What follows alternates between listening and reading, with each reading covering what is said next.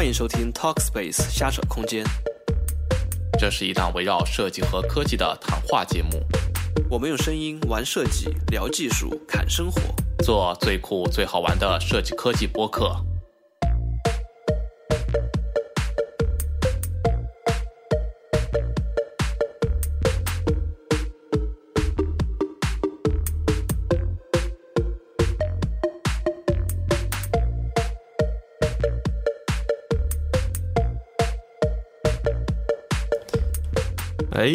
各位听众朋友们，这个好久不见啊，熟悉好久不见的瞎扯空间，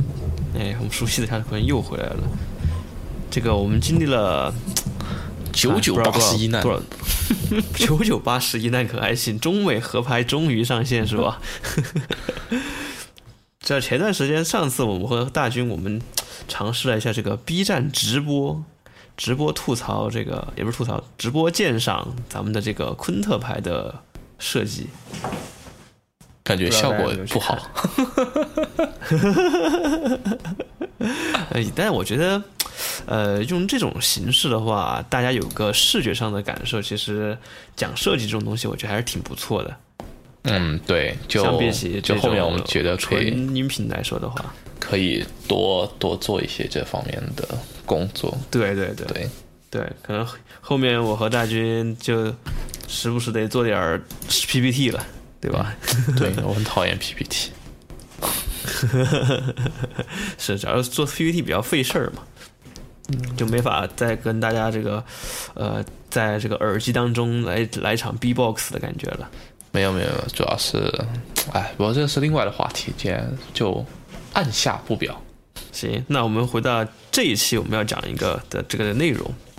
对，这个可能是就是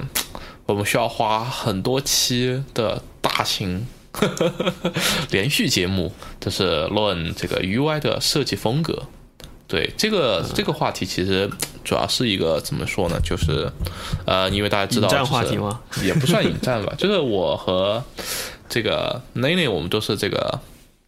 建筑学出身人，对吧？就是这个背景上是有这个，因为你知道建筑学总是有各种各样的风格嘛，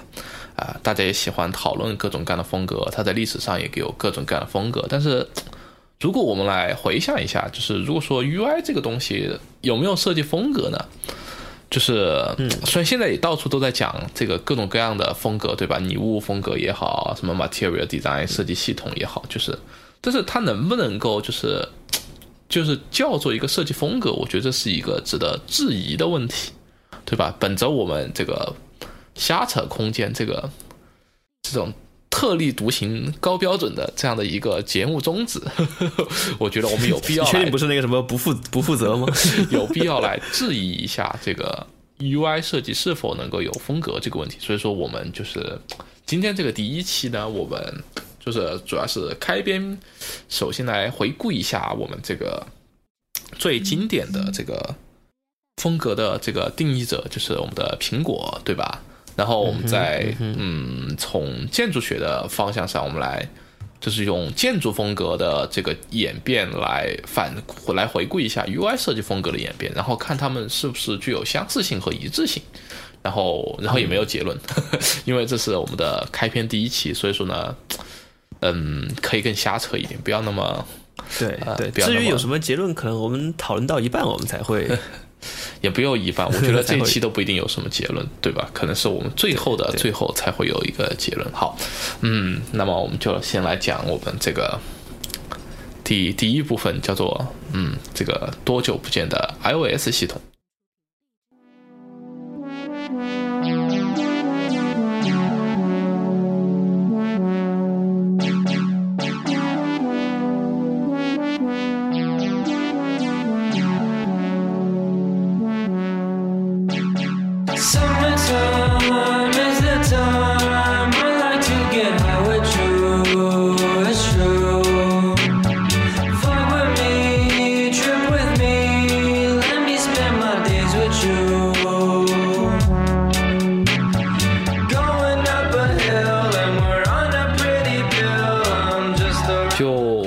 算是就是嗯苹果系统的长期使用者，和目前目前而言，目前而言最讨用的。我是从 iPhone 三、iPhone 四，记不得，对，差不多那个时候。就反正就是有你物化风格的时候就，就开始用它嘛。对，所以说，这是对于这个东西。但是其实我觉得我们应该更宏观上来讲一讲。就 iOS 它现在不是你说三个阶段嘛？就是它的拟物化风格，错了，拟物化风格，对，然后，然后接下来是所谓的扁平的这样的一个风格，对吧？哎，其实都不能叫风格，我觉得就是叫什么拟物风、扁平风，对。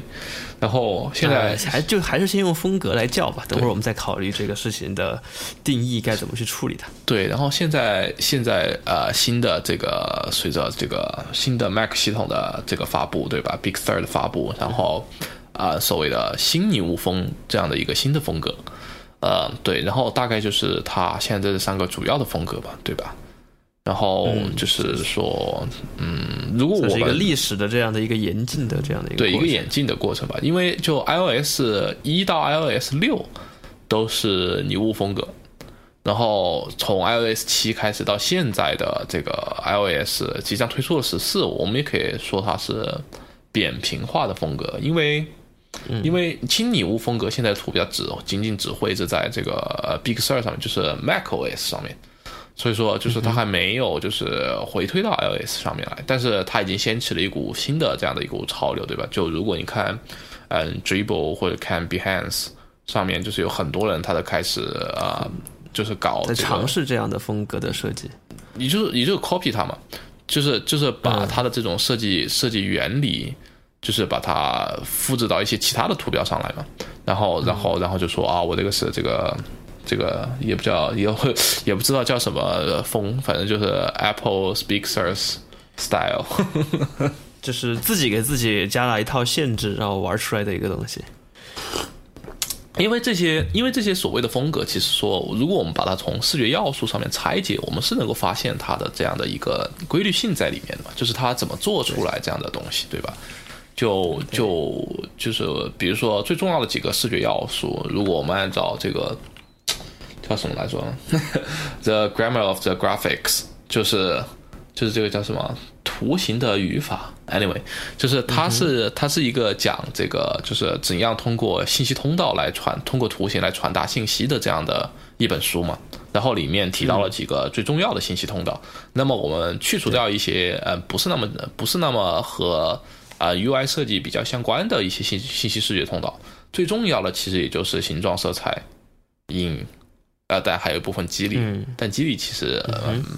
可能它对视觉 impact 上会更大一点。对，那么我们看到就是拟物风，对吧？就是如果我们讲的话，它的形状啊、极其的复杂，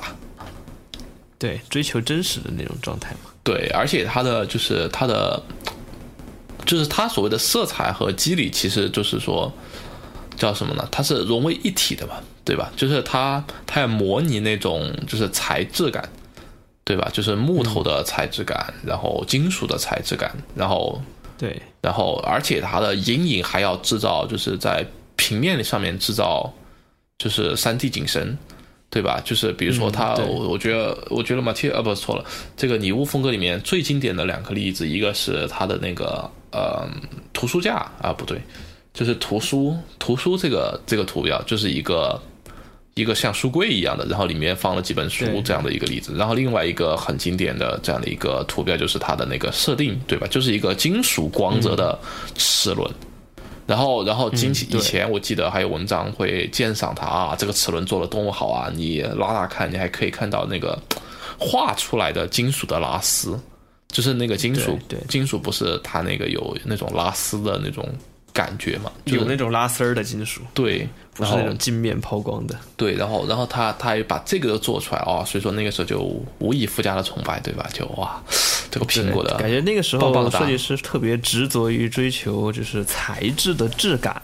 通过光影和它的这个这个固有色去表达它这个材质的这种感觉。而且它的图标绘制的都很细腻，就是是的是的它它所以说叫拟物嘛，就是就是要模拟这个 真实的物体嘛，对吧？嗯，对，它只在给你回让你回到一种现实状态下的这种感觉。毕因为这个，毕竟这个屏幕它就是一块板儿嘛，它没有触觉上的反馈，好歹就是视觉上让你呃唤起你对于常规的在生活当中的对于这些材质的这些物品的这种交互的这种感觉。对，然后那个时候我觉得可能比较比较常见的那些东西，就是什么日历啊、啊计算器啊这些图标都很容易绘制，但是如果绘制一些比较抽象一点的概念的，可能就比较难。最最直观的就是很多游戏图标其实就很难画，然后你会看到就是就是。就是它的那个放在那个同一个界面上，和其他的那些应用类的就感觉格格不入，就是两就是两两个款式就嗯，对，然后，然后后面从 iOS 七开始，然后就开始了新的扁平风格，就是就是物极必反，对吧？就是你物化多了，然后突然就开始，哎，我们不这样搞了，我们我们我们要开始搞极简主义，我们要开始就是把什么都拍扁。开始，装逼。也不叫装逼吧，就就就所谓的扁平嘛，就是就是就是说放弃这个空间层次，对吧？然后放弃高光，放弃阴影。对，就是不再绘制这种放弃阴影，戏他没有放弃阴影，他就说变平了嘛，就是他没有就扔掉了暗面。对，或者说或者说你从素描角度说，他扔掉了那个阴影的过渡，对吧？他只画一条高光线就行了。然后，然后他他不用那些过度把那个中间区域给填平，就变成了就是一个球就三条线的这种结构素描的这种感觉了。我觉得更准确一点就是 把高光区域给去掉，然后把阴影区域去掉。像你画素描的话，其实会有高光区域、亮面区域、分批界限，然后暗面区域，然后阴影嘛，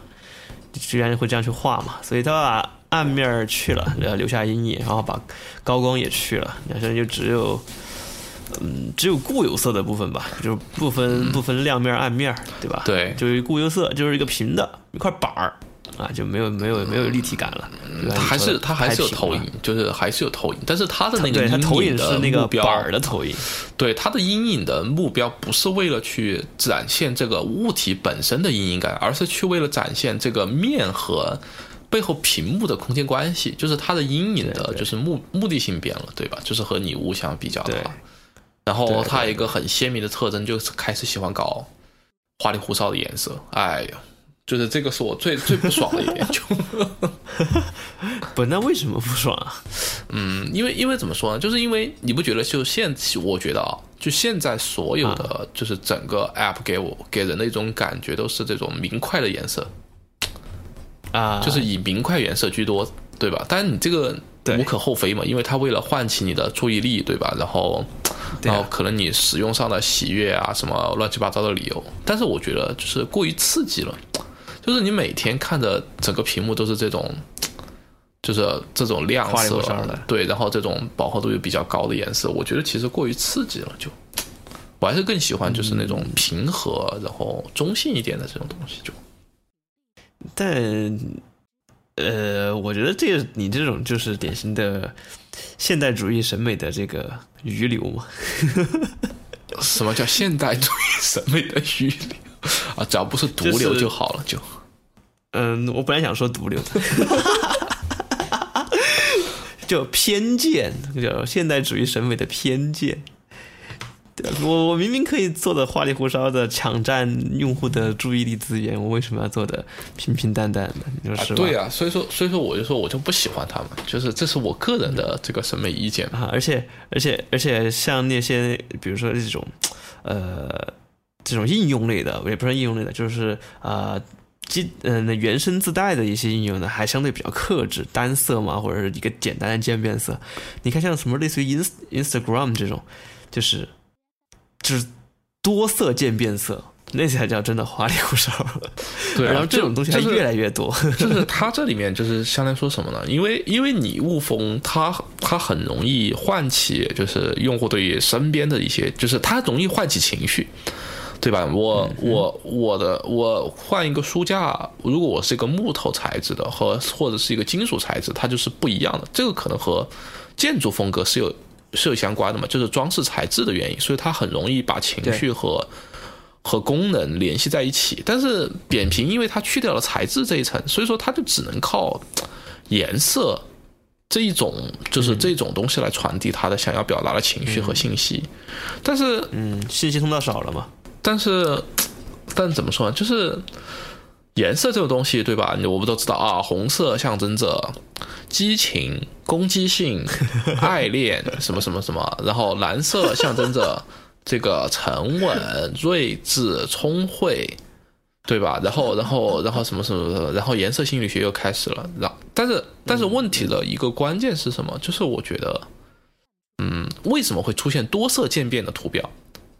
就是因为就是他发现，就是单色或者撞色图标的表达力已经不够了。嗯，就是他已经发现，就是就是我觉得就是扁平化这种图标的风格是有它的就是它的就是叫什么？它的设计空间是极其窄的，因为因为颜色这个东西限制了很大的一部分的设计表达能力就。对，那就只能在形状和颜色上去做文章了。而且当时我看 Instagram 相关的一个纪录片，就是讲他们那个设计主创的。当时他们为了做那个 logo 画了很多版，然后最后在定颜色上怎么定的？他们逻辑是这样的：就是 Instagram 是一个让大家去展示自己生活的这样一个地方，展示生活，各种各样的人，有各种各样的人，各种各样的生活，所以他们觉得颜色应该是一个多种多样的。于是乎，嗯，我觉得有一种这种给我一种呃和建筑介绍建筑方案的忽悠感差不多一样的感觉。哎，对，哎，对，对，对，对，对，那么呃，可能扁平风终于大家又看腻了，或者说呃，他也意识到了这个已经玩不下去了这样的风格，于是随着这个 Big Sur 的出现，对吧？然后号称的新拟物风又开始粉墨登场，又开始登登上了这个历史舞台，对吧？那么这个新拟物风和这个旧拟物风 最大的一个不同是什么呢？嗯，它就没那么拟，没那么拟物嘛，就是我觉得最大的不同就在扁平的基础上追加一点点质感。对，然后还是说，就是就是说，它有更就是就像如果你说刚刚才素描一样的感觉嘛，就是它又把它又把那个阴影和高光又画回来了。对，嗯但是他不画肌理，他还是不画肌理，嗯对吧？就是他又他把他把他把高光和暗呃暗部的阴影又给画回来了，但是他依然不画肌理。对对对，就是对对对，是的，对，所以说它的颜色感和层次空间层次感就会就会上来很多。嗯，你知道他给我一种什么感觉吗？就是就是建筑渲染，就是我们在做渲染的时候，往往会做一次 A O 渲染，哦，对，就是这种东西，就是然后直接叠在直接叠在原来那个就是颜色叠在。原来的那个平面设计的图上。对对对对对。就这个，我觉得这个是不是我们咱们是不是要给听众们解释一下这个这个大概的这个感觉？A O 渲染这种感觉，嗯，就是你想象一下你，你你拿到一个比如说高达模型或者一个玩具，这个玩具呢是纯白色的这个素模这样拼凑起来的，然后呢你把它放在一个啊非常柔和的光线下，这光线呢又是类似于像呃多盏柔光灯打上去，就是它没有一个具体的影子啊，但是它每呃每一个方向呢就会有一点点小的呃遮挡产生的一点点的渐变的那个暗部啊，就是就是这种感觉，就是白干净素雅。啊，但是它的这个颜色继续那么显眼，一点都不俗。对，反正，我觉得他这样的话，他至少就是说，他之前颜色的那部分还是比较突出嘛，但是它多了一些刚才你说的，就是呃立体感、对层次感。就是就我们就揣测一下，就是为什么他要这样搞这件事情吧。就我觉得，其实其实其实，我觉得他的这个背后和他的商业动机是分不开的。就嗯因为最开始，比如说就是提到了 iOS 刚出来的时候，它有一个教育用户的这样的一个目的在里面，大家都不知道怎么用，对吧？所以它拟物风格啊，就是说你看到这个图标你就知道什么意思，然后你就好方便去搞。嗯但是但是后面因为你拟物风格的这个图标太难画了呀，就是大家又不像你又不像你苹果公司这么有钱，有有这么多人，对吧？然然后来画一个个精细的图标。我其他公司我怎么办？我我其他公司的 logo 放你旁边，看起来就跟个渣渣一样，对吧？所以说你这个 让别人不好做人啊。然后所以说就开始了扁平化风格。其实我觉得扁平化呀，哎呀，其实我觉得说的那么好听，其实说穿了就是为了减低开发者负担。降低成本。对，降低你的降低你在图标设计上的成本，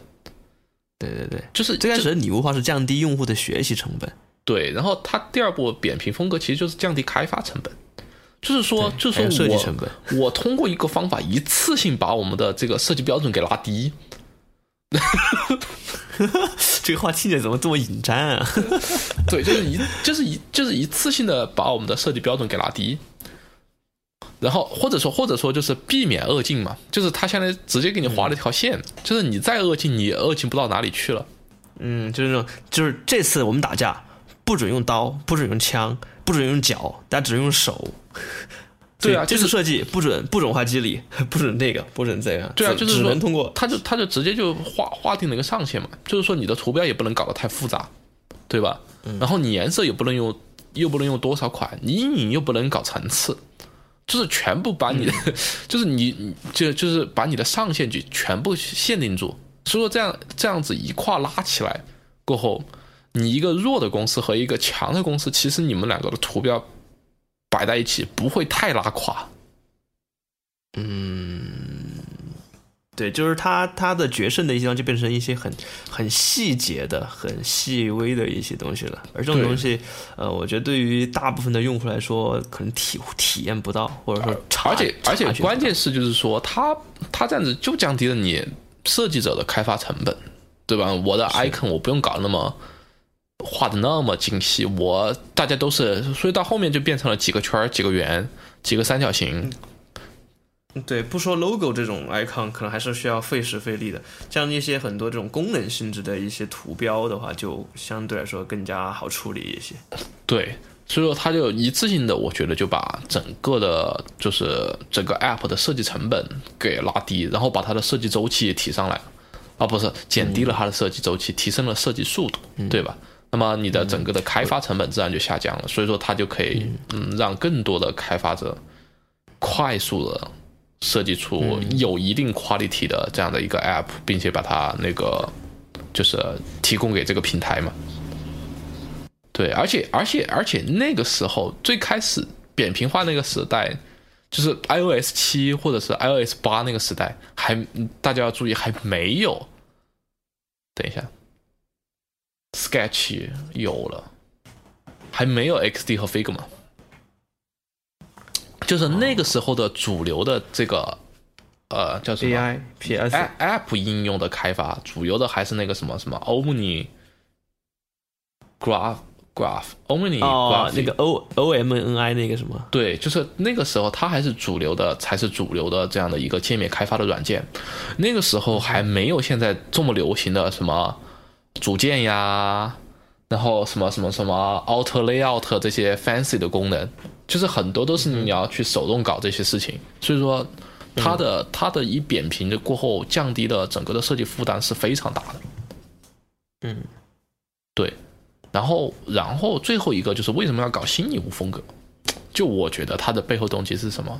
就是就是搞它的生态，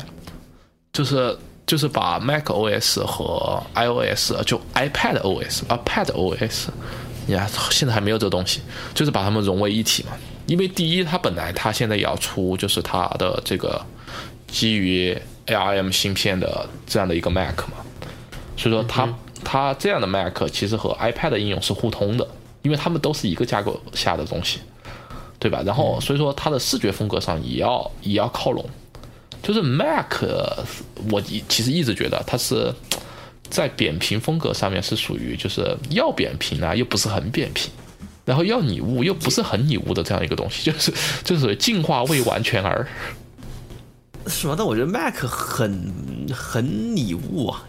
对啊但是但是它又拟的不是那个之前 iOS 的那种拟法，对吧？就是、呃就我呃对，对，然后所以说它就是那种就是要拟物又有点拟物，但是你要说它扁平啊，又有点扁平的这种东西，就是不上不下。所以说就假如说扁平，假如说扁平是零，拟物是十，Mac OS 的感觉是七，对，就是之前的这种 Mac OS 的，对吧？所以说它干脆就，我们就搞个新新牛风格，就把 macOS 搞 OS 个搞个四，我们就搞个四或者三。就把 Mac OS 这样的一个原来的东西，我觉得是再提升嘛，就是基于它原来的这种想法把它再提升。然后，然后我是觉得 iOS 就是 iPad 上面的图标系统，应该以后会向 macOS 靠齐。就是这样的话，它就它相当于说建立这个新的生态，就是就是就是说，就是其实我觉得，我看我看很多报道，他是说啊，是希望把 iPad 应用像像 Mac OS 是能够在 Mac 上直接用。其实我觉得是反着的，他这样是逼着开发者把一些生产性的 App 能够在 iPad 上用，就是就是就是因为他们两个底层架构现在变成一样的话，就是说是一套 base 代码，然后然后你 Mac 上你只要把就是 UI 的 layout 给适应了就行了嘛。现在现在 iPad 一直被吐槽了一个什么，就是没有强大的生产力工具，除了照片和音频以外，部分音乐相对的，，就是对我来讲最挫的就是 iPad 上没有一个 code editor，就是就是没有一个 code 的这样的一个，就是你不能够写代码、运行代码的，就是就就不要提什么生产力，对，就是就是其他的都是摆设。那么，那么他现在，他现在如果这样的话，他可以，比如说倒逼，比如说我 VS Code，我在 Mac 上，我能够让它在 Mac 上运行，那么他就一定有办法让它能够在 iPad 上运行。嗯，对吧？所以说，我觉得它是一个这样倒着逼的，它是把一些生产的工具强制性的往 iPad 上转移，然后这样的话，它他们两个就混为一体了嘛，就是个人爱好，它还可以发，还可以还可以就是卖两批设备，是，我觉得肯定背后肯定有团队说你这个东西要融合，那视觉层面上的表达该怎么办？对啊。所，以也肯定有人背后有团队再去拿出一套统一化的一个设设计设计系统来尝试整合这个事情。我觉得你刚才说那个核心核心问题，我觉得样式上的统一都都是表层上的。对样式上的统一是它的策略之一嘛，就是它就是两头凑嘛，就是就是我觉得 Big Sur 这种东西就是 Mac OS 往 iPad 上面靠一点，然后 iPad 往 Mac OS 上面靠一点，然后两头凑中间搞了一个中间的中间的这种东西，啊，然后然后就说这是我们新新的搞法，但是我觉得它背后动机其实是生态的融合。就是把 Mac OS 和 iOS 上面部分生态的融合，其实我觉得是体现在这一层上上面的。是是，这个前段时间，哎，苹果发布他们的那个新的 iPad Pro 的时候，我们就吐槽过一次，我记得好像。啊，是吗？对哦，那我们上次吐槽的是它那个键盘。对对对，但是也说到了它这个融合呀、这种方面的事情。对，嗯，好，那么这一部分 iPad 的回顾我们终于就搞定了，嗯，然后就是猜，我们猜了猜想了一下他们的这个一个大概的一个动机嘛。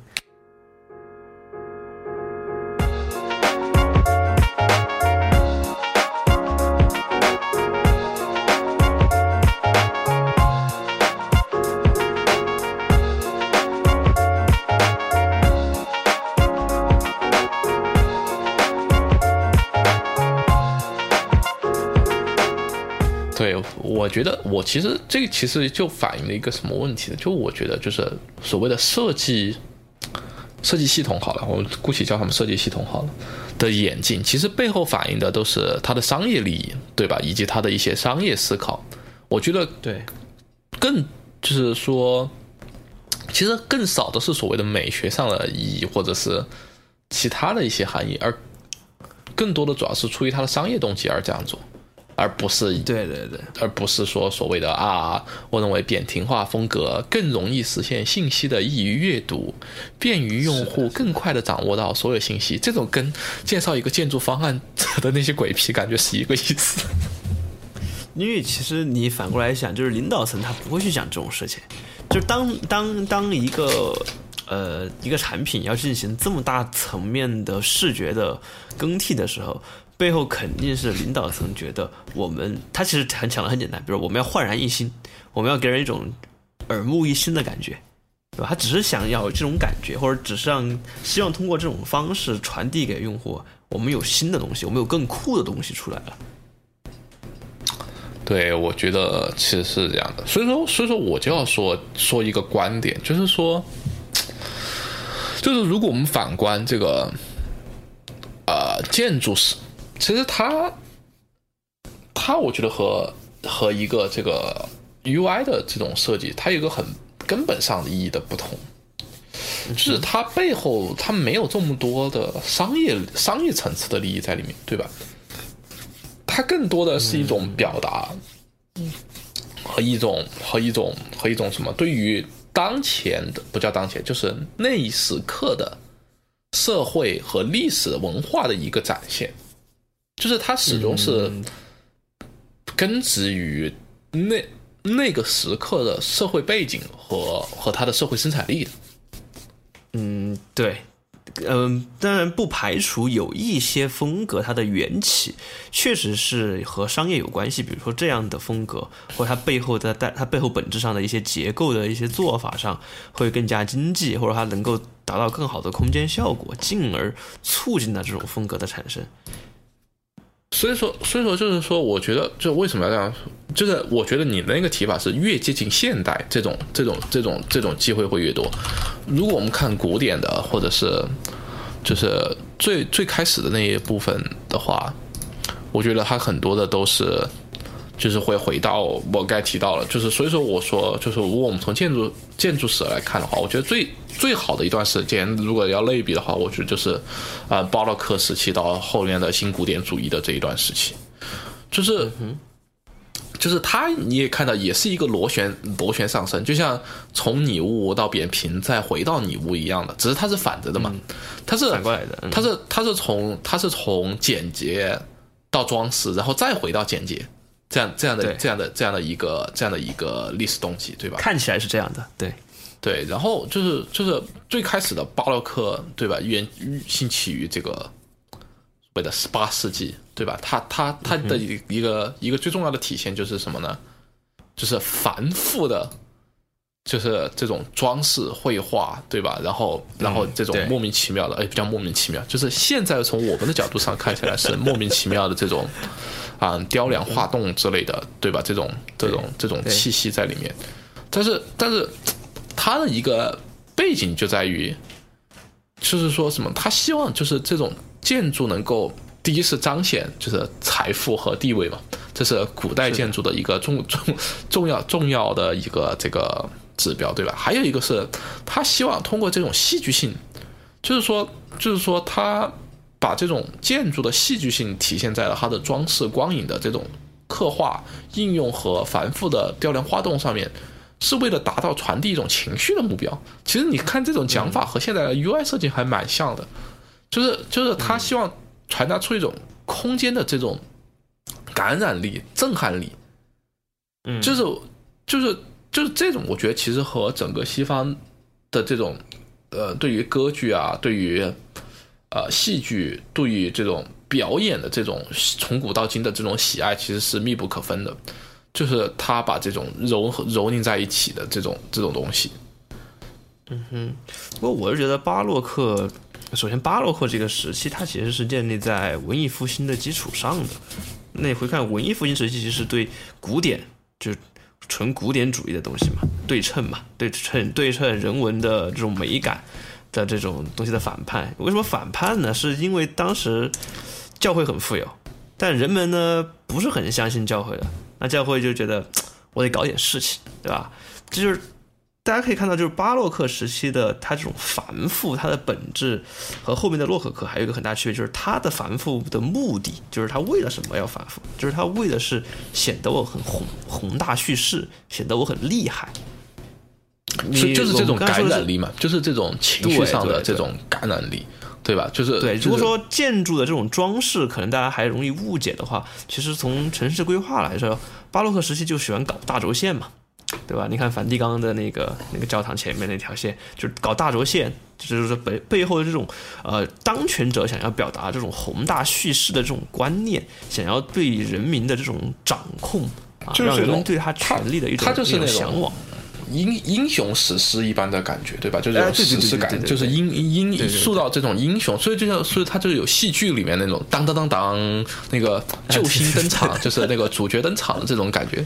对吧？你到后面的洛可可时期，他就变得就是什么呢？他就不变成英雄史诗，他就变成了这种叫做什么田园田园进取啊，嗯或者是这种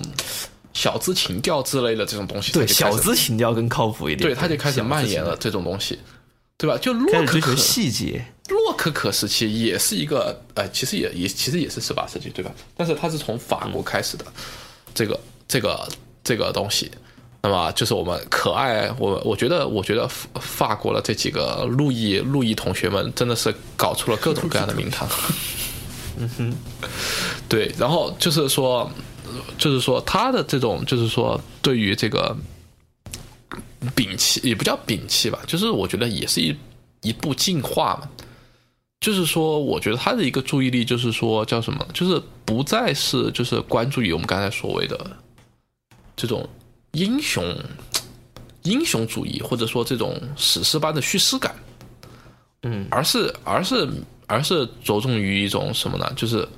生活的优雅，这个享乐主义，对吧？就是享乐，就是这种享乐感，就是充分的体现在里面，所以他他他的东西就就没有那么，这叫什么？没有那么硬，没有那么尖锐，就是它不在于就是它。它不在于这种给人一种就是这种，嗯，就是去震撼人心，而是说而是给人糖衣炮弹，对吧？就是让你进入温柔乡。是的，是的，因为毕竟洛可可这个风格，呃，据说是这个是路易十四还是路易十五的一位这个心爱的女人啊所所发扬光大的。它本它本身就带有一定女性主义的色彩在里边，就没有它就是天然的就失去了这种就是当时那种男权社会下对于宏大叙事的这样的一个追求，他就是想要一个好看啊，就是要在一个光轻滑的墙上画出花儿来。对，就是我们现代，我们现代，我觉得洛可可时期最配的一个词就是轻奢，呃，对对对对对，轻奢悠享。所以，所以也看得到，你看现代，就就是你说那种现代家装，对吧？你从来没有听谁听谁说过我们要搞一个巴洛克的家装风格。对对对，是的，我觉得搞一个巴洛克的 家装风格，估计自己住进去都会觉得很难受。对，感觉像住到了某个景区。而而而，就是说，就是说，它其实它不够生活化嘛，因为它太关注于这个外在的影响力了。对吧？但是但是其实所以说现在更多的我们所谓的欧式风格其实是更接近于巴洛克呃呃不错了洛可可洛可可时期的这样的一种风格，就是你说这种柔美的线条，但是它依然很华丽，对吧？它依然是是繁复的华丽，但是它更柔和，堆砌的，对，然后更加的显示出的是一种叫什么什么？我觉得它还有一个特点，就是说它更关注于就是人欲，就是如果我们说就是巴洛克时期是那种就是纯天理，那么 就是就是就是就是彰显这种道义嘛，就是英雄感、史诗感，然后这种上天赋予我使命的这种天理感，对吧？那巴洛克时期它更多的是这种就是小资轻奢，然后彰显人的这种欲望。就是不管这种欲望是对于财富的欲望也好，还是对于这个呃肉欲的这个欲望也好，它都体现在这这些方面里面，就是方方面面对。所以说，所以说，就是说，就是说，这种时期，其实你看到巴，不管巴洛克也好，洛可可也好，其实都蛮像拟物风格的，也不叫。如果我们说，如果打个类比的话，其实他们是蛮像的嘛。就是他也是通过呃繁就是你复的，把他们，如果你把他们和现代主义相比的话，他们确实很拟物风格。对，就是如果我们把它这个叫做抽象来看的话，因为它很多都是通过反复的细节，对吧？然后然后无穷无尽的装饰，然后以及对于这种呃这种各种细节的这种刻画描绘，那么那么所以说它其实蛮像的。但是后来你看这个巴洛克洛可可也是，就搞着搞着大家都觉得哎不行这样搞，对吧？这样搞搞搞搞搞。搞搞得不行，所以说所以说又开始回到了所谓的新古典主义。对，就新古典主义，就是其实刚才奈奈也讲掉了，对吧？就是就是说古典主义的一个特色是什么？就是说它强调的是这种结构结构感、结构性，对，然后你少少搞这种少搞这种什么装饰，对吧？我洛可可那种没有意义的装饰是不会在古典主义上出现的。对，那么它的这个叫做什么说呢？就是还有一个就是说，我觉得古典的还有一个特性是在于它强调它的结构性和它的理性，就是说它的这个、它的各种各样的轴线对称关系，还有它的一些就是啊、大小的这种对比关系，它是有它的就是逻辑理性在里面的，对吧？就是说，就是说为什么我要这么，不管它是一种。功能理性也好，还是一种构成上的，就是构图上的一种理性也好，对吧？它它是它是在这个层面，然后你到了巴洛克和洛可可，就是他其实他满他抛弃了一部分的理性，转而加入了更多感性的色彩在里面，不管是这种英雄感，还是个人主义的这种奢华感也好，它更多的是一些感性层面。然后我觉得新古典主义它其实也是一个对于理性上的一个回归。就是他他又他又说我们不要搞这个装装饰美术啦，啊，不要搞这种装饰工艺了，对吧？我们还是回到我们这个这个结构想想老祖宗的好吧，就是这种。就是 就是结构上的传统的意义上的这种建筑空间的这种构成上来来做，对吧？我们又重新的思考这种轴线的意义，重新的思考对比例。它只是说在这个时期，它可能没有像古典主义一样那么的在意这种轴线，就是为了轴线不顾三七二十一，对吧？而且这个轴线它不再强强调这种所谓的中轴对称，或者是这种严格意义上的比例关系，它更多的就会就会说我轴线可以变化啊，我轴线可以放射状啊，或者怎么样，就是它的这个放射也不是像凡尔赛宫那样，对吧？就是严格的这种三叉戟啊，唰唰唰了上上去，它有转折在里面。那么，那么，那么，其实你说这个新古典主义，那么如果类比来，我们刚才提到了，它就其实很像新女巫风格，哎，就是就是我古典主义，我也我也我也我又不是那么的古典主义，对吧？但是呢，我又不那么的洛可可，我就我就中间两个就是加加权取一个平均数，然后然后放到这里，放到这个地方来，对吧？嗯不，其实它准确说它不算是呃巴洛克和呃对，它算古典主义和呃巴洛克、洛可可这种偏装饰的这种这种艺术的中间的这种状态。我觉得它不是一个平，它主要取的不是装饰性的那一层，我觉得它取的主要还是在于表表现层，就是就是感性的那个层面，就是它取的还是说我的这个整体的建筑风格要有一定的情绪上的渲染，要有一定的这个表达上的意义，我觉得主要是取的这一层啊。不过不过这个类比大致是我觉得是一致的，就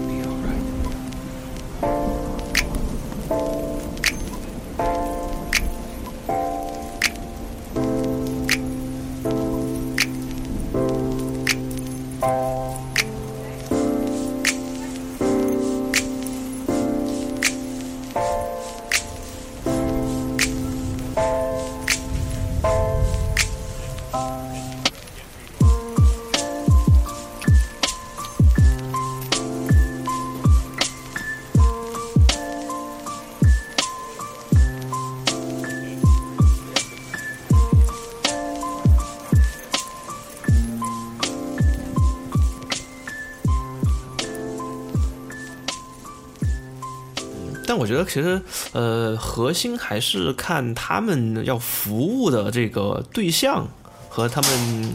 就是要完成的这个象征使命是什么。我觉得这个在建筑就是建筑。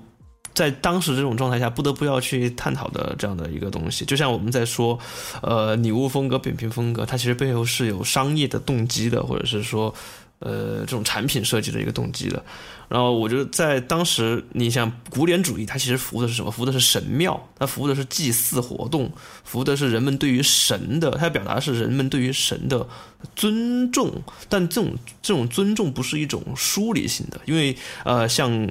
古希腊这样的这种。这种这种非常根源的这种古典主义的，它其实还带有一些人文的情感在里面的。那到了，而但到了巴洛克时期，这种风格它他服务的是教会和帝王，他其实追求的就是呃服从、权力。那其实他要表达出这种英雄史诗感，才是他们真而要真正要表达，要要要要就表达出这个感觉才是才才是对的，才是才才是达到了他们的目的的。而到了洛可可的时候，他其实没有考虑那么多这种很很崇高的、很很很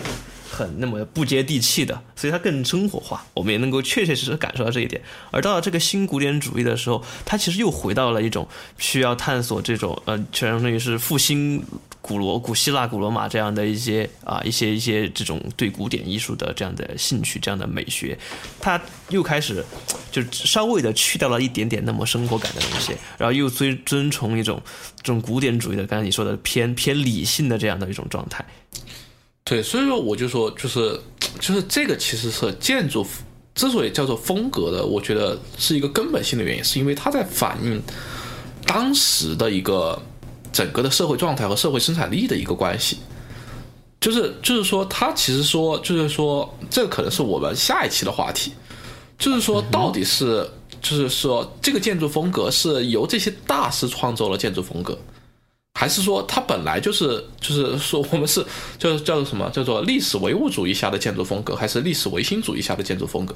对吧？是这个建筑风格到底是由大师所定义的，还是说它是由整个社会系统所定义的？我觉得其实从从更多的如果从整个发展角度来看，我觉得建筑风格它更多的是偏向于历史唯物主义的这样的一个关系的，嗯，对吧？它它其实并不是由什么这些建筑大师当时的建筑大师。啊，这种设计出来的，而是他这建筑大师只是这些社会理念的一支笔，对吧？借由他们的手把这个社会的这种对于对于社会关系、社会生产力的关系，然后社会文化的表现给画了出来，然后所体现了出来。嗯，但我觉得这会不会又是和我们现在？就是我们去看建筑的东西，他们已经很久之前的了。他们很多东西，我们都可以跨一个很长的时间跨度去去看它。而相较而言，UI 的设计，我们现在还所处在这个时代环境当中，会不会导致这样的原因？我们去看它而看不全，而觉得而觉得这种方向是唯心的，而建筑那个不不不，我我之所以要提，就是我觉得这个是一个根本性的不同的原因，就在于就是说，你说 UI 系统它反映的背后的社会层次，呃，社会关系或者生产力关系是什么？当然，你也可以，我们也可以提，就是最开始的时候，礼物风格啊，是因为要教育市场，那个时候的社会社会理念是什么？大家都对电子产品不是很熟悉，就是我们要用礼物风格来教育它，对吧？然后到了扁平，就变成了呃开发者与呃市场的关系，什么什么什么。但是我觉得它没有体现出的一个重要的社会社会关系、社会理念是什么？比如说，你说新拟物风格、扁平风格和拟物风格，它表达了社会对于科技的认知吗？认知关系是什么吗？我觉得是没有表达，就是它没有，它没有，就是反映出当时的这个社会的，比如说文化是什么，历史是什么，或者说它的生产关系是什么。我觉得它可能部分反映了生产关系，因为毕竟它考虑市场关系嘛，所以它肯定要反映一部分的生产关系。但是它对于历史和文化的反应，我觉得是没有的。嗯，我觉得基本上它就是几个设计师定义下来的东西。嗯，有一点儿，我觉得可能洛可可这个可能会比较接近这个状态，接近 UI 这种状态，因为毕竟它也是由一个人定义的。然后它不是，其实洛可可也不算是一个人定义，它其实反映出来就是当时的法国这个就是最鼎盛时期这样的一种，就是整个社会财富已经堆到爆了。对吧？就不仅仅是不仅仅是就是我的这个帝王家有很有钱，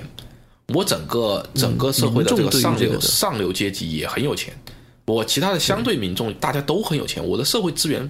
就是膨胀到爆了，我已经不知道怎么花这个钱了，所以他就嗯他就开始这种富得流油的这种状态，然后然后所体现出来的这种这种这种这种这种关系。但是，但是我觉得，就是整个的 UI 其实它是没有体现这一层面的任何的关系的。就是我们不说思考，就是说，就是说，它就是没有反映这个整个关系。给我给人的感觉就是，它就是几个设计师，有我们的这个苹果知名的秃头设计师亲自点名，对吧？然后，然后他就变成了这样风格。然后这个风格，他也没有体现出什么样的社会关系。然后就是说，啊，因为是苹果公司做的，那再加上他他自己的生态系统的规范，对吧？然后你要上我苹果平台，你就要遵循我的规范，那么你就要按照我的这个风格来做。那么于是大家就开始做做做做做，但是它没有它的背后的一个历史的推动力和它的一个社会的推动力在里面，这是我个人觉得。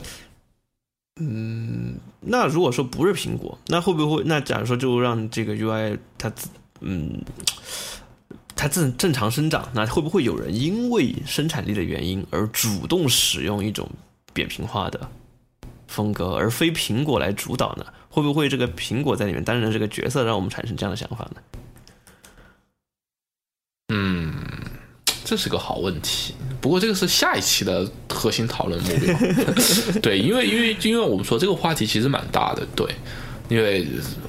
对，然后另外一个就是我觉得还有一个层面上的意义，从建筑风格上层面意义，就是就是比较近代一点的嘛，就是国际主义和地域主义的这样的一个一个一个对立嘛。其实你反映到你反映到这个对，如果要说礼物和这个扁平化的这种这种，我们假如说把它们作为对立的两面儿的话，其实在建筑上最明显的还是现代主义和这个后现代主义，或者说非现代主义。嗯其实是后现代主义吧，应该讲对吧？嗯，或者说人文气息对吧？就是就是，其实其实我觉得，如果你从生产关系角度来讲，他们俩也非常相似。为什么要搞现代主义对吧？就来自于就是为什么？就是二战后，呃，不是对，就是战后这个对吧？一片废墟，我们要多快好省的建房子，让大家能够对，住到好房，住好房呵呵，住便宜的好房，对吧？就是它的一个住房。对，就是他的一个动机嘛，他的历史动机就是这个，所以说很就是有我们的这个伟大的科布西耶的这句话啊，建筑是居住的机器，对吧？大家都嗯哼，就是住嘛，机器。就是你不要搞那么多个人的里面，所以说钢筋水泥混凝土一个框架结构一搭好，哒哒哒哒哒哒，这个房子蹭蹭蹭蹭蹭蹭蹭着涨，对吧？就是就是这样。然后然后你的这个向外的输出到后面就是清一色的这个摩天大楼，这个光污染玻璃的摩天大楼，在对特别是在美国就接力而起，对吧？然后因为当时美国也是世界上最强大的国家啊，现在也是，对吧？然后然后所以说大家各国都学，于是就所谓的产生所谓的现代主义或者国际主义，就是。就是经常经常也是大家经常诟病的嘛，也是之前中国城市发展中一个很巨大的问题，就是你千层一面的问题。对，千层一面，走到哪里哪里都像，为什么呢？因为大家都是一套东西，对吧？大家都是钢筋混凝土这样搭起来，然后歘歘歘歘歘歘的盖楼房。所以说，所以说这个其实在各个地方大家都有都有反思嘛。所以说，所以说后面就说出现了所谓的后现代主义，或者你所谓的非现代主义，或者我讲地域主义，其实都差不多，意思就是，对我们各个地方要有各个地方咋家的特色，对吧？你不能够，你不能够把把我的特色给给给抹掉了。那么，那么这个其实就反而就更像更像拟物风格，或者说更像新拟物风格也好，呃，其实更像拟物风格一点，或者说更像我们所谓的巴洛克或者说洛可可这种时期也好，它需要就是说我各个地方我有我各个地方的社会关系，有我的当地的一些气候，对吧？有我当地的一些民俗文化、民族传统，那么他们都应该反映到我的这个建筑上面来，对吧？所以说，对，是的，就是就是它一个很大的不同，就是建筑不再是一个居住的机器，它也是一个我文化的符号，对，对吧？它就是说，它它要反映的是我当地的人的这种精神信念也好，或者社会风气也好，对吧？或者说是民族传统也好，它应该都反映出来这个东西。哎，不过你 不过这样子一讲，我又想起了一件很搞笑的事情。那你说，如果这样对比的话，那这个所谓的这个叫什么？哎，这个马头强主义是不是新礼物风格？其实这样类比下来，感觉新礼物风格，但新礼物风格也没有说是把把把把礼物风格里边那这种文化性的，或者是说呃非标准化的东西给给给给保留下来。它其实本质上还是一种标准化的，只是它向向标准化相反的那个方向走了一点点而已。对，其实我觉得，我觉得其实新礼物风格，如果从这个角度来讲，它还是一个标准化的，它还依然非常的标准化，对吧？它它其实呃，其实啊，我这个是我的功课没做好，其实我应该去查一下它该它的 design guideline 有没有更新这一部分。如果它已经把它的这个就是具体的这个，比如说我不刚才素描的这个比喻，已经具体的把它的高光和它的阴影这一部分也到底该怎么画都已经给你讲好了的话，那其实它依然是一个非常标准化、一个披着披着人文风的国际主义。对对对对，他只是就是在国际主义基础上，就是把姿态放缓了一点点。我觉得，我觉得不是放缓了一点点，他他只是叫什么说啊？意思一下，也不是意思，他其实他根本就没有想往人文这个方向走，他还是走他的老路，只是说他稍微的把他的就是之前设的这个我们说的这个最低线呃最高线的设计门槛往上提了一点，就是让高级选手有更多的发挥空间。嗯，对对对对对对对对对对对对对对，这这个点很到位，是的，对他他他就是干的这件事情，他本质上他还是一个非常的现代主义的这样的一个东西，就是统一化。标准化的一个东西。对标准化，他不希望他不希望你这个更多的这种多元文化的表达，他其实蛮蛮抗拒这件事情的。其实从这个角度来讲的话，其实说拟物风格确实是叫怎么说呢？叫做是抗平台的，对吧？就是说，就是说拟物这个东西，你很难以让它标准化起来，因为各个各个国家的开发者，他对于材料的认识肯定是不一样的。是的，对对于物对吧那体的认识也是不一样的。对，哪怕哪怕你是木头这一个东西，你抽象起来你是木头，但其实它的比如说木材的纹理，可能各个地方有各个地方他心目中常见的这种纹理的表达是不一样的。对，就比如说，或者是说相似的、相同功能的一个东西，在不同文化背景的人所熟知的那个、那个、那个物品，也可能是也是不一样的。对，就像比如说房子，像西方的人，可能他第一反应会更多是，呃，就是这种古罗马式的。你说到房子，你要画一个轮廓的话，你都会画古罗马式。可能东方人你就会画一个飞檐的这种东西的。呃，我觉得东方人也同样的不会画飞檐的。就是 带破屋顶的吧，就是就你你你你的你的这个这个这个文化背景，对于你就是礼物，它有一个很大的限制，就是它受到你这个人生长的这个环境的一个影响，对，对吧？你所能接触的东西是你能礼物的东西，而你拿到一个别的语境下的礼物的一个一个设计物，你是反而这个学习成本并没有降低，反而提高。所以我觉得扁平化它一方面降低成本的同时，另一方面它在抽象化，对吧？它抽象之后去追求一些更具有共通性的事情，而这个事情呢，在建筑这边反过来看，建筑这边的现代主义，它一方面是功能性的这个追求，也是刚才当时说的，就跟那个扁平化一样的，都是生产力的需要。那随后才是在生产力的基础上啊，可能一些美学上的一些这个这个进而发展出来的一些东西啊，进而是这个东西是放在四海而皆准的啊。当然，当然，它既然四海而皆准，它就失去了它的地域化的这个特色。对对对，就我觉得你说的是，因为你看它所谓的它的美学也是指的是这种工艺美学，对吧？以包豪斯为代表的，它其实它的它的这种美学里面的一个很重要的一个宗旨，还是说它的实用性。对就是就是就是好用，一直是贯穿在它的美的标准里面的。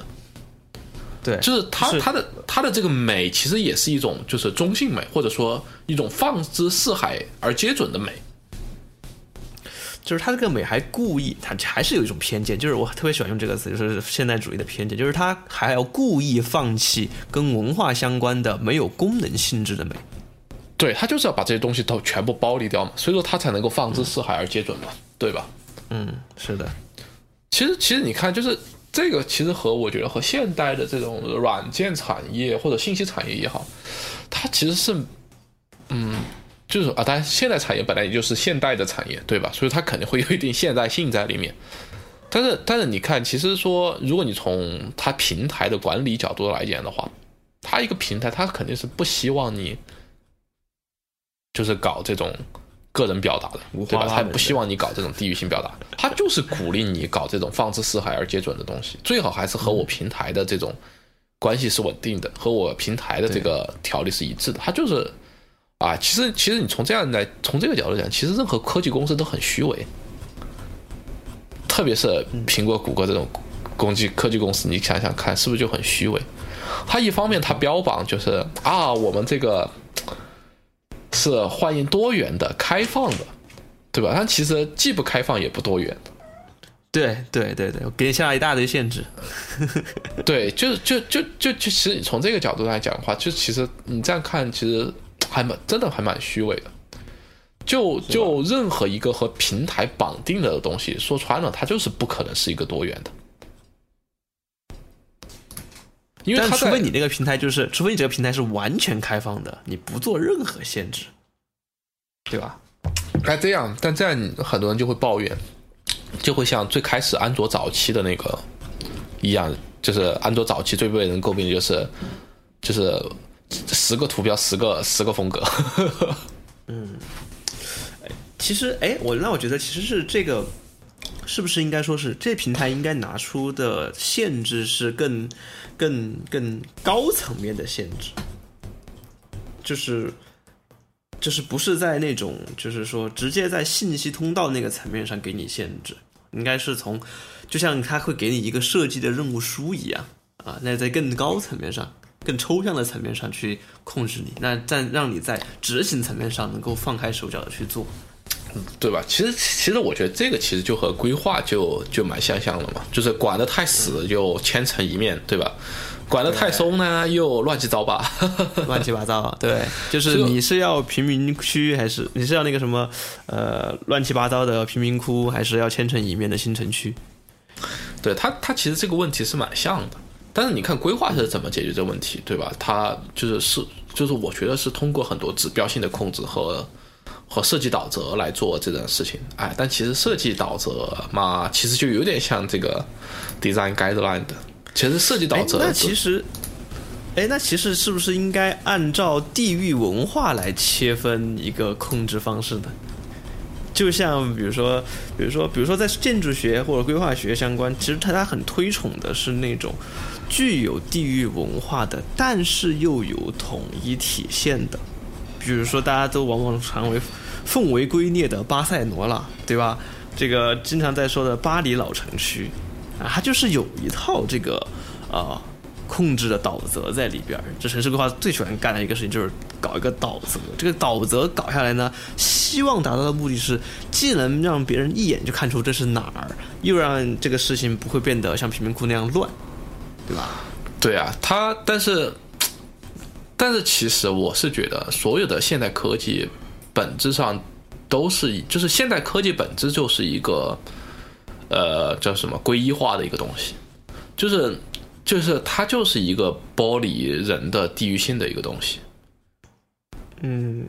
因为因为它它不好不会去体现，就是它从方方面面上呢，它都不希望体现这个地域的差异性。就是因为因为因为因为什么？它就是说，现在所有现代科技追求的都是都是我在哪里哪个地方 run 都是一样的，嗯，就是他的他的一个就是他的一个目标就是一个高效，他的一个目标追求的就是一个一致性。就是就是最追求的一件事情，就是我写我的 code 对吧？写一遍，然后在 PC 上 run 也一样，在 Mac 上 run 也一样，在 Linux 上也一样，对吧？然后在哪里 run 都一样，但是他就他就追求这个。就你从程序的角度来讲，就是程序本身就是一个排斥多元的，它是个自上而下的东西。对，就是你从底最最底层层面，就是程序员最不喜欢搞的一件事情，就是很多套，搞很多套。对，就是这个情况，if condition one 要怎么样啊？if 这个又要怎么样，那个又要怎么样，对吧？就是哪怕哪怕现在不得不做这些适配，啊，比如说这个自适应的所谓的这个叫做 responsive design，对吧？自适应的设计，那它也是要搞一套统一的语言 来搞这件事情。对它，它而且它的这个所谓的断点，其实也是，呃，也是比较就是不会太多的。你看很多框架，它为了解决这个问题，它就直接跟你说，你这个是一个 small 的一个设备，还是一个 middle 的设备，还是一个 large 的设备，还是一个 extra large 的设备，对吧？它就完了。它它都是，即便它要处理这个多元化这样的一件事情，它也会尽量的控制它的这个多元不要太多。嗯就是我刚才突然想，我那我那我觉得这里面有这样隐含的一个点啊，就是这个多元，就是为这个多元化买单的人是谁？如果说现在按我们这样想法来看的话，假如说一个平台或者是一个应用、一个公司，它的这个产品要多元化的话，它就要付出额外的成本去创造及维护这个多元化，对吧？那反过来来看，建筑如果要多元化的话，创造和维护它的是这个用户他本身，而他维护这个多元化是为了满足他的一个需求，这个需求就是他要表达自己的社会地位或者是品味，是，我觉得它是是，就是是说，同时这个他同时说他这同时说他同时他这个产品是同时暴露给所有人的，他才能够完成这个呃我有好的地位和品味的表达。那假如说我作为一个产品一个 App，我我这个用户我自己。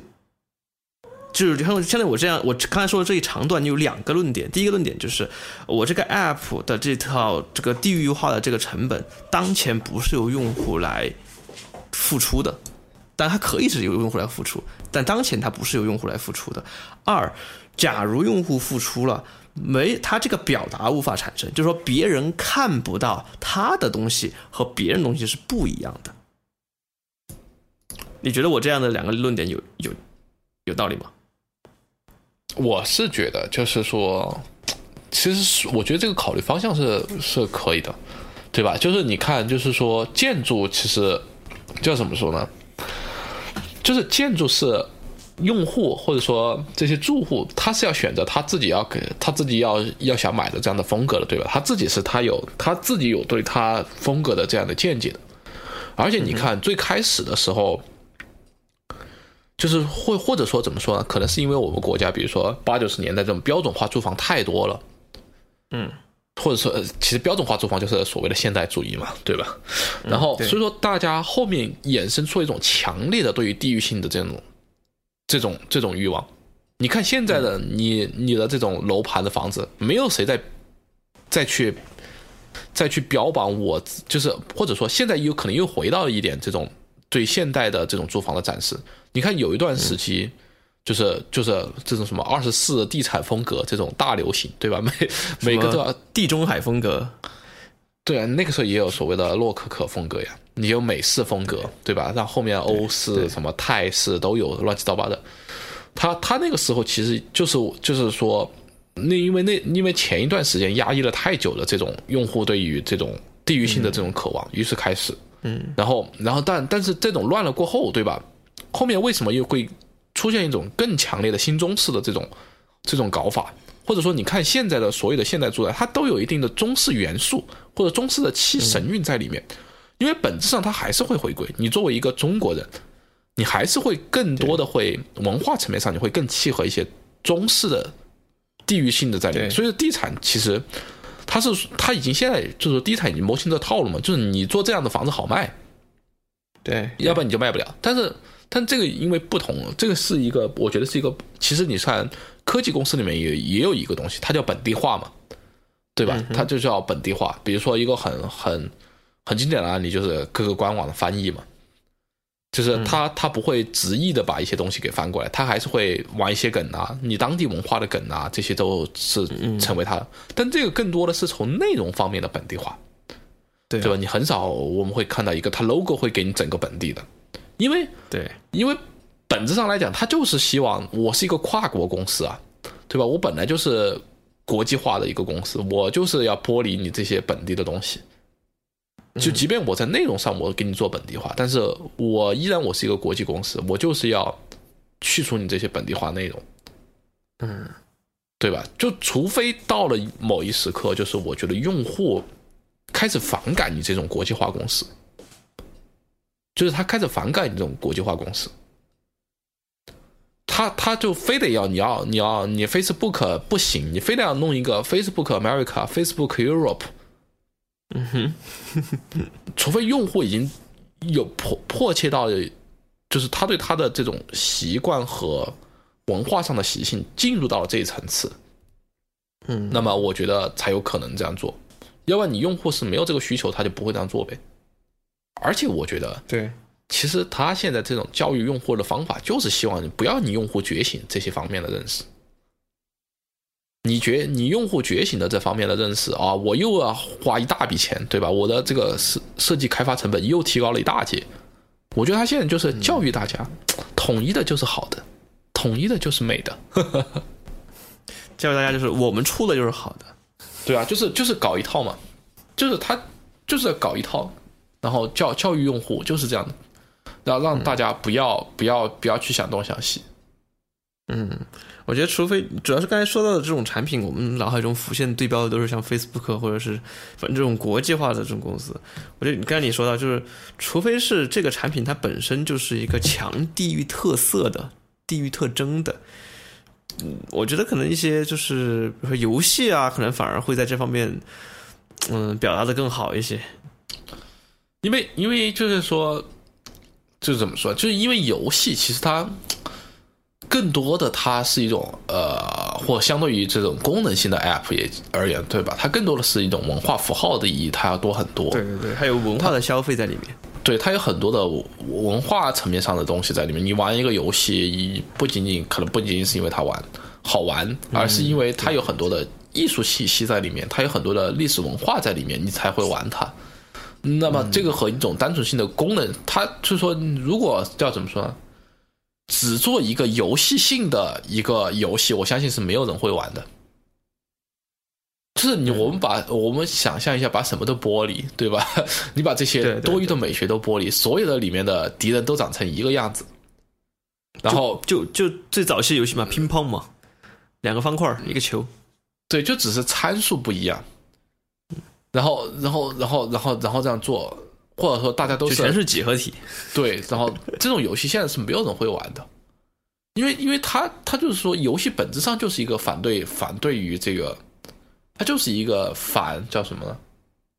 反归一化、反统一化的这样的一个一个东西，嗯它就是要强调特色的一个东西。对，我们就是要要游玩这个东西，就是要游玩它的这种文化体验，因为游玩本身就是一个文化体验嘛，所以它就是一个更重过程的这样一个东西，我觉得。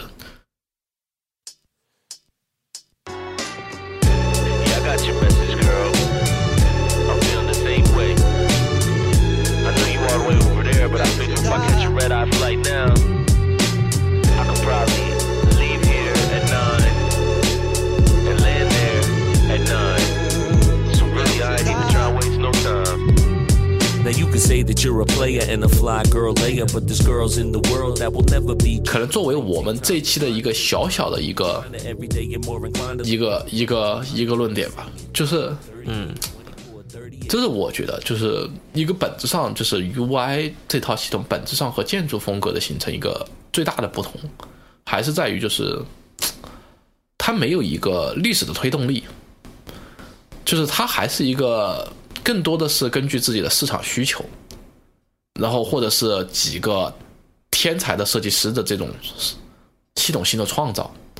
而不是而不是一种自发性的形成，不是因为历史或者说历因为历史文化的这样的一个原因而自发性形成的一个东西，就它缺乏一种历史的推动力和社会的推动力在里面。对，因为它本身就是在现代主义的或者说国际主义的这种状态下成长出来的。对啊，所以说，所以说就是，所以说，我觉得从这个层面上来讲，就是，但这个也包含了，就是它到底能不能叫风格，这个层面上，哎，其实我觉得就是说到这儿，我就嗯，我就说到这，让我有一种感受，就是 UI 风格的改变，总给我一种就是在，就是，就是这种风格的改变，其实都是人看腻了嘛。大家对于审美就是审美疲劳之后，希望有个什么新的东西来让大家精神一下，对吧？它是它它是有一个自我成长的反叛性在里边儿的，跟跟大部分的艺术也是一样的。但是呢，它就有一种，因为它本身就成长于这种现代主义的基础上，或者承载于这种国际主义的，成成长于这种呃，由于商业和成本的这种种资本的驱动下，必须要统一的这个情况下，它就本身就失去了地域化的土壤。当然，这先排除游戏这种啊，然后呢，呃，他的自我反叛就总给我一种在未来主义上去找未来主义的感觉。你能明白我的意思吗？对，而且而且还有一个特色就是说，就是说什么呢？就因为它缺乏它的这个，它不是根植于历史和社会文化背景的，所以它是乱的。就是说，就是我们看不到一个清晰的它的一个发展的脉络，对吧？它它就是说一个一个最重要的一个问题，就是说你永远无法预测下一个是什么。嗯，或者说，当我们回顾去看它的时候，我们看不到它的一个发展脉络。就是说，就是说，我们刚才提到，虽然虽然巴洛克、洛可可和新古典主义他们之间有他们的不同性，但是我们看到了他们的一脉相承的一些东西，对吧？它不是一个突变体，它不会，它不会瞬间啪一下就变成了另外一个完全长得一就是八竿子打不着一样的东西。但是你所谓的现在 UI 这种东西，它就是一个就是无序无序异变，对吧？它就是这个突变体。比如说拟物和扁平，就是完全达不到，就是你看不到任何的，就是历史脉络在里面，就是你看不到他们一点点的联系性在里面，它就是一个突变体。嗯，所以说，所以说它，所以说，所以说，就是说，所有的这些东西，比如说建筑风格，我们是可能够发现它的继承性在里面的，就是它，它是一种，它是抛弃了之前的一些东西，但是它也继承了之前的一些东西。但是像 UI，它就是乱的，就是东一块儿西一块儿，然后今天冒出来一个新东西，明天冒出来了一个新东西，而且它的它的这些东西之间在，它怎么说呢？叫相互对抗也好，或者说相互相互比拟也好，对吧？比如说你说大家都是扁平，你说 iOS 的这种扁平风格和 Google 的 Material Design，他们之间到底在干什么？他们之间可不可以类比？或者说新拟物风格和 Material Design 可不可以类比？嗯，就就也对，嗯这种这种问题就会变得很很就是什么？你会发现，就是他他们之间在乱乱生的。比如说，比如说微软，它也有自己的 Fluent Design 的 system，对吧？你说 Fluent 它拟不拟物呢？它又它它又相比它甚至比新拟物更拟物，只是它专注于它的毛玻璃效果。对对对，就是他们感觉不是一个维度的东西。对，所以说所以说就是说这些东西你会发现，即便他们在同一个时间段，大家都是这个十年之内的东西，对吧？但是他们完全的之间不具备任何的或者说过多的相似性，大多数东西是就是是相互对抗，甚至相互矛盾、完全矛盾的东西，在同一时间都发生。我觉得一个最重要的原因，就是因为他们都是源自于第一自己的商业动机，第二是源自于某某些极个别的天才设计师的想法。嗯而它缺乏一种就是根植于历史和社会的这样的一个推动力和演进能力。嗯，我觉得你说的有一定的道理，但是我觉得，呃，客观一点或者辩证一点来看的话，呃，一方面是 UI 的发展的时间肯定不像建筑的发展那么长，呃，就而且就是现在我们来做评价和讨论，刚才我们所提到的也仅仅是，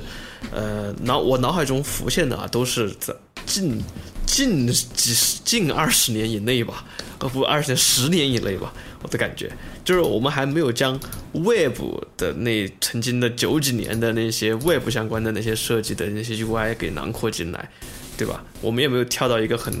很长的一个时间段去进行这样的一个比较。所以我觉得，呃，听众朋友们对于刚才我们这个论点呢，我觉得还是可以持一个呃自己的意见的。对啊，仅仅代表本台意见有可能这个就是说，就比如说，当这个时间跨度无限增长了过后，比如说增大到了五十年过后，那么可能会出现一个说不定这一这个这个整个这个这一段，可能在这十年或者是这整个二十年这一段里面它划分为一个会出现一整个的一个风格。Dominant 的这样的一个风格，对，就有可能会出现这样一个事情。对，就是，但是目前我觉得，我我依然还是觉得 UI 的设计是缺乏历史推动力和社会推动力的。嗯，但这个是我们下一期的话题。嗯可以，我觉得这期对我们下期会继续对很硬了，这这个问题，一期。会继续针对这个问题进行激烈的辩论。可以可以，我觉得这一期已经我们已经扯到很多形而上的东西了。对，好的，那么感谢各位听众，啊、收听了本期这种过于硬扯的节目。呃，这个就是这才是熟悉的瞎扯空间的画风。嗯对，那么希望我们下次、呃、继续你的收听。那么如果你有这个也关于这个问题的看法，欢迎给我们留言。对，欢迎给我们留言。好的，那行那么啊，本期就这样啦，好，我们下期再见，拜拜。再见，拜拜